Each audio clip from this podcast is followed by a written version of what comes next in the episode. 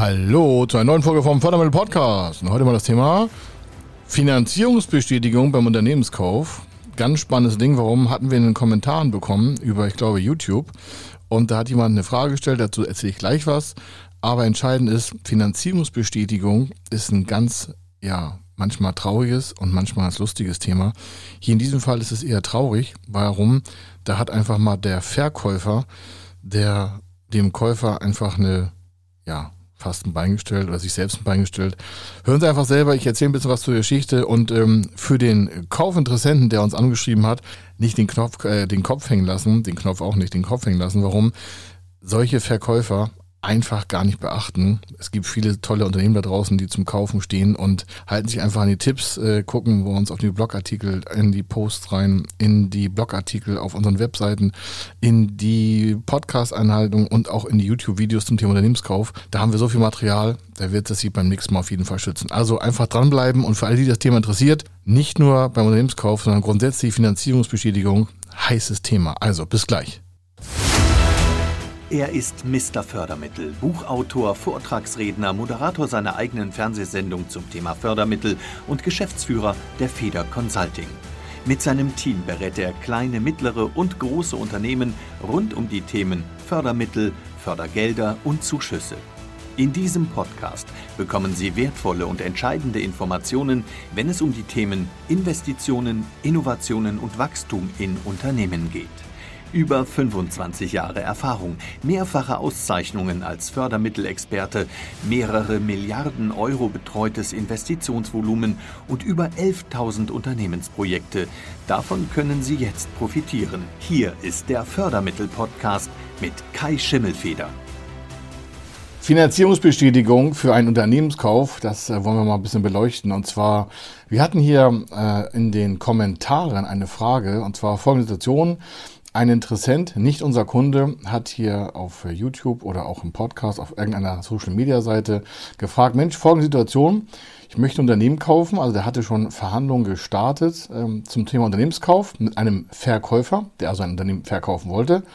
Und die waren auch schon im Austausch. Da wurde auch leider schon, das ist einer der ersten Fehler, ein Kaufpreis fixiert. Ah, das konnte man aus den Kommentaren, so, äh, die er uns geschrieben hat, entnehmen. Und jetzt will der Verkäufer, damit äh, er quasi weiter an Daten kommt, der Käufer, äh, eine mögliche Finanzierungsbeschädigung haben, damit er weiß, dass der mögliche Interessent als Käufer auch den Kaufpreis bezahlen kann. Und der Käufer, also Interessent, hier in den Kommentaren bei uns hat geschrieben, Mensch, wie bekomme ich jetzt eine Finanzierungsbestätigung, damit ich die aktuellen Daten, und zwar aktuelle Daten waren wie folgt, die letzten drei Bilanzen, BWAs und Summen- und Saldenliste, das sind alles betriebswirtschaftliche Ausreichungen, äh, die beim Unternehmenskauf entscheidend sind.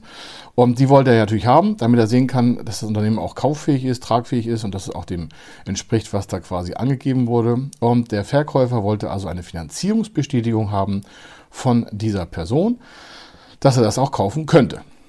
Der ist also zur Bank gegangen, ist kein Witz. Natürlich auch nicht so eine sehr, äh, sag mal, will ich sehr clevere Lösung, dann zur Bank zu gehen ohne Unterlagen und hat sich gedacht, bei der Volksbank oder der Sparkasse bekommt er eine Finanzierungsbestätigung. Und das Problem natürlich ist so das Henne-Ei-Problem. Eine Bank kann ja nicht ohne Unterlagen der letzten drei Jahre irgendeine Finanzierung bestätigen. Wir reden hier nicht von einer Vermögensbestätigung, sondern einer Finanzierungsbestätigung für einen Kaufpreis. Und auf der anderen Seite sagt dieser Verkäufer hier in diesem Bereich, äh, den wir hier beleuchten sollten, in diesem Fall Kommentarfunktion auf den sozialen Medien, wie er jetzt dahin kommen sollte und wie der Verkäufer sich da jetzt Gedanken gemacht hat, warum er die Daten zurückbehält, das ist uns jetzt hier nicht offenbart worden. Schlechter Verkäufer muss man dazu sagen, da kann dieser Interessent jetzt auch nichts für. Und die Problemstellung ist wie folgt. In der Regelfallung ist das wie folgt. Der Verkäufer stellt einen Datensatz, einen Datenraum zur Verfügung, in dem die aktuellsten Daten drinne sind. Und zwar alle Bilanzen der letzten Jahre, BWAs, Summe- und Saldenliste, Geschäftsplanung, Risikoberichte, Vermögensaufstellung, Assetplan, Kreditspiegel. Also da sind hunderte von Daten vom Verkäufer erstmal zu stellen. Natürlich kann er selbst entscheiden, wem er diese Daten gibt. Aber ohne diese Daten wird kein cleverer, kaufmännisch bewanderter Käufer überhaupt in eine Gesprächssituation gehen. Das kann man hier schon mal als erstes, äh, mal als erstes Setting weitergeben. Der Interessent, der den Kommentar hier geschrieben hat, äh, das als Tipp. Diesem Verkäufer, der, mit dem brauchen Sie gar nicht arbeiten. Warum? Der ist ganz schlecht beraten. Und zwar von seinem Verkaufsberater, wenn er einen hat. Das klingt aber eher so, als wenn der gesagt hat, ich mache mal eine Verkaufsaction selber. Von solchen Leuten immer ganz fernhalten, wenn die so denken, sie hätten ihre äh, Schätze. Erstens, er muss ja Bilanzen veröffentlicht haben, normalerweise. Die können Sie dementsprechend bei verschiedenen Bilanzveröffentlichungspositionen auch einsehen. Da haben Sie ein berechtigtes Interesse, das müssen Sie haben, wenn Sie ein Unternehmen kaufen wollen. Also mindestens ein, zwei Bilanzen können Sie da sehen wenn nicht sogar noch mehr. Das an den Käufer gerichtet. Das zweite ist natürlich, wie vermessen ist ein Verkäufer, der eine Finanzierungsbestätigung von einem Käufer haben möchte, wo noch gar nicht klar ist, ob das Unternehmen überhaupt kauffähig ist. Wir reden hier nicht von einer Vermögensaufstellung für den Kaufpreis, sondern der Verkäufer wollte von dem möglichen Käufer eine Finanzierungsbestätigung haben, dass das Unternehmen kaufen kann. Was muss da im Vorfeld für mal Fehlplanung gelaufen sein von beiden Parteien. Ist nicht despektierlich gemeint, aber da muss ja irgendwie ein Kaufpreis im Raum gestanden haben. Das darf auf gar keinen Fall passieren. Wir beraten immer die Käufer und wenn da vorne schon so ein Kaufpreis fixiert wird, an dem nicht mehr verhandelt werden kann, dann ist es meistens, meistens in neun von zehn Fällen ein viel zu hoher Kaufpreis. Das kann man vielleicht strategisch und taktisch noch, ähm, sag mal, verwenden, wenn das ein strategischer Käufer ist, ein Finanzinvestor ist, der das sagt, okay, das passt ins Portfolio, egal wie teuer es ist. Aber im Regelfall will ja der Käufer gute Gewinne mit dem Unternehmenskauf, also in der weiteren Renditeplanung haben. Das heißt, der muss ja vorher wissen, was da eigentlich für Umsätze und Gewinne in dem Unternehmen, was er kaufen möchte, überhaupt machbar waren. Also, und eine Bank will auf jeden Fall, bevor sie sich überhaupt damit beschäftigt, diese Finanzierung anzugucken oder ob den Kaufvorgang überhaupt in Erwägung zu ziehen, der ist sehr komplex. Das ist wie eine Operation am offenen Herzen. Kaufpreis ist Champions League. Das ist das Komplexeste, was man machen kann. Und da wird keine Bank, die irgendwie was von ähm, MA, also von Kaufpreistransaktionen versteht, überhaupt irgendwie eine Aussage treffen können. Nicht, dass sie das nicht wollen, sondern die können das gar nicht. Warum? Die haben ja auch gar keine Daten dann. Das heißt, die Finanzierungsbestätigung, die hier von dem Verkäufer abgefordert wurde, ist A völlig in der falschen Situation und beruht wahrscheinlich darauf, dass beide Parteien, Käufer und Verkäufer, sich mit dem Vorgang einer Transaktion, also Unternehmenskauf, gar nicht im Detail auskennen, denn dann kommen solche Fragestellungen auf. Eine professionelle Verkaufsberatung hätte diese Forderung niemals gestellt, denn ohne Datensatz kann ja niemand in eine Verhandlung einsteigen. Also, was ist die Lösung? In diesem Fall haben wir auch schon in den Kommentaren reingeschrieben. Äh, dem Verkäufer können Sie sofort mal guten Tag sagen und sagen, schön, dass wir uns getroffen haben. Sie wenden sich einem anderen Kaufobjekt zu, weil in der Regel ist es so, dass solche Verkäufer ganz schwierig zu handeln sind, unheimlich viel Zeit brauchen, ganz viel Wert auch auf das Lebenswerk setzen, auf den Preis setzen, den Kaufpreis und den Wert des Unternehmens gleichsetzen. Das ist ein nächster Tipp. Der Kaufpreis muss nicht gleich dem Wert entsprechen. Die meisten packen das aber zusammen. Soll heißen, die haben eine Unternehmensbewertung von, was ich, 3, 4, 5, 10, 20 Millionen, 100.000, 500.000, was auch immer. Und jetzt nehmen wir mal ein Beispiel, der hat eine Kaufpreisbewertung von einer Million Euro auf Basis seiner Zahlen. Und dann denken alle sofort, der Kaufwert ist auch gleich der Kaufpreis. Und das ist mitnichten so.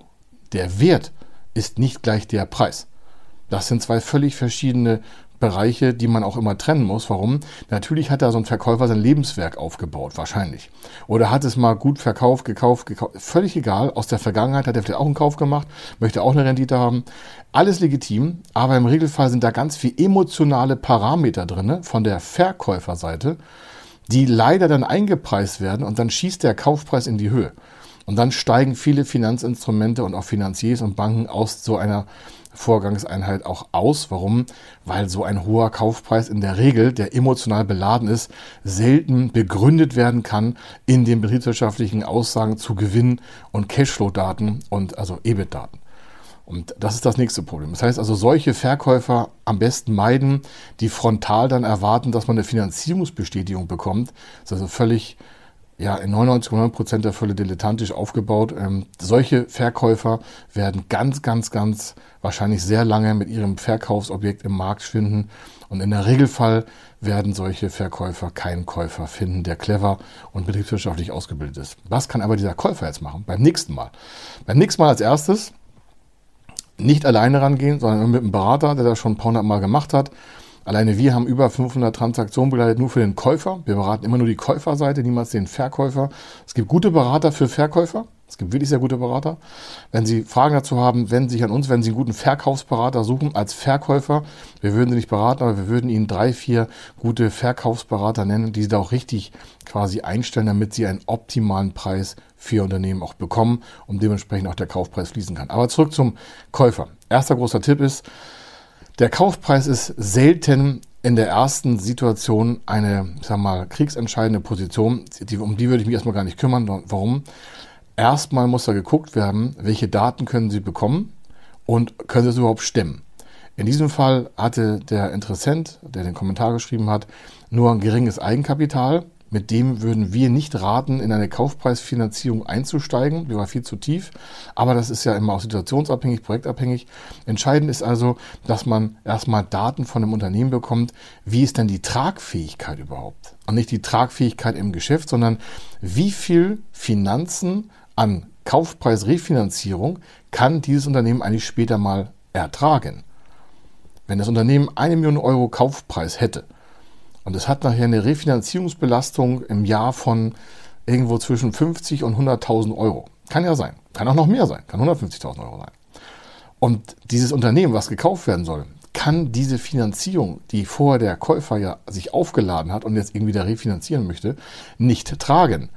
Dann merken Sie schon, dann können wir hier stundenlang über Kaufpreise diskutieren da passiert gar nichts. Die Diskussion führt ins Leere. Warum?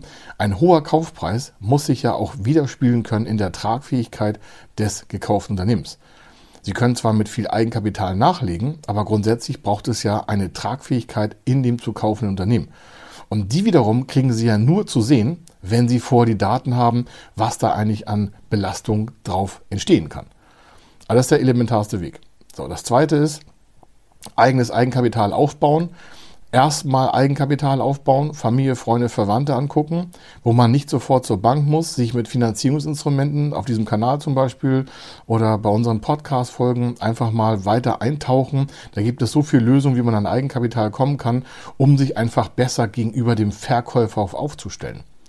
Ich glaube, hier bei dieser Situation war es wie folgt. Der Verkäufer hatte schon ein paar Mal garantiert mit irgendwelchen Käufern gesprochen, die dann alle nicht kaufen konnten und irgendwann ist ihm die dann die Lust daran vergangen, mit Leuten zu reden, die nicht vom Frontal schon sagen können, ich kann das kaufen und hat diese Situation halt so aufgebaut.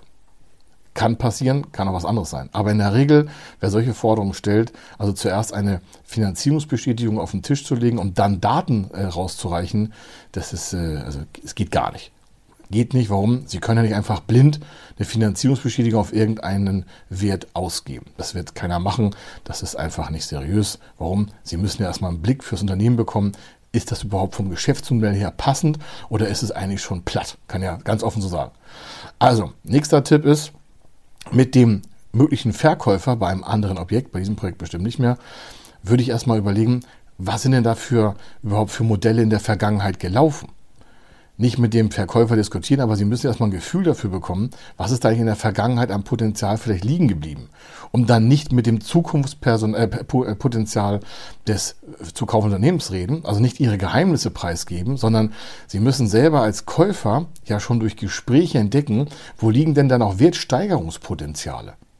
Wertsteigerungspotenziale. Warum? Das Unternehmen muss ja mehr Umsatz generieren in Zukunft, mehr Gewinne machen, weil es ja die Finanzierung des Kaufpreises irgendwann tragen muss. Welche Geschäftsmodelle da laufen zum Thema Kaufpreisfinanzierung, haben wir auch schon in vielen Folgen berichtet. Entscheidend ist, dass Sie sich da einfach mal früher mit beschäftigen. Also zuerst immer die Daten bekommen, auch weiteres Eigenkapital aufbauen und dann in eine professionelle Kaufberatung einsteigen und auch investieren. Warum? Ich würde Ihnen empfehlen, niemals einen Kaufvorgang alleine ohne einen Finanzierungsberater, Fördermittelberater oder Steuerberater, wie Sie es auch gerne, gerne hätten, am liebsten am besten bei uns anrufen. Warum? Wir haben es halt schon ein paar Mal gemacht. Also ohne eine externe Beratung würde ich Ihnen nicht raten, in eine Kaufaktion zu treten. Warum?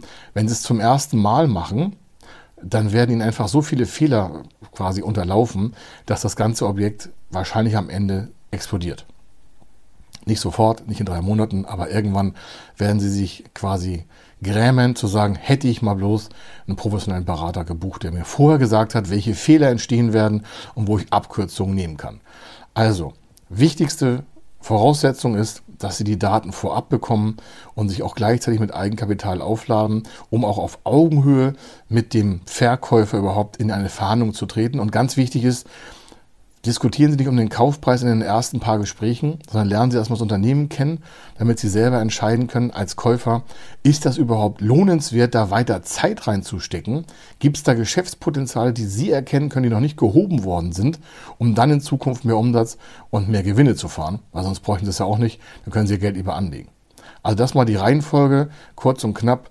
Alles andere können Sie in verschiedensten Folgen und äh, Videos und äh, Podcast-Folgen und Blogartikel, alles was wir haben, nachlesen. Da ist genügend Material, um Sie vor solchen Fehlern zu schützen. Also, hier war der Kai Schimmelfeder und äh, wenn Sie weitere Kommentare haben, einfach abgeben oder uns E-Mail schreiben oder in den sozialen Medien auf Kommentarfunktionen unserer verschiedenen Veröffentlichungen gehen.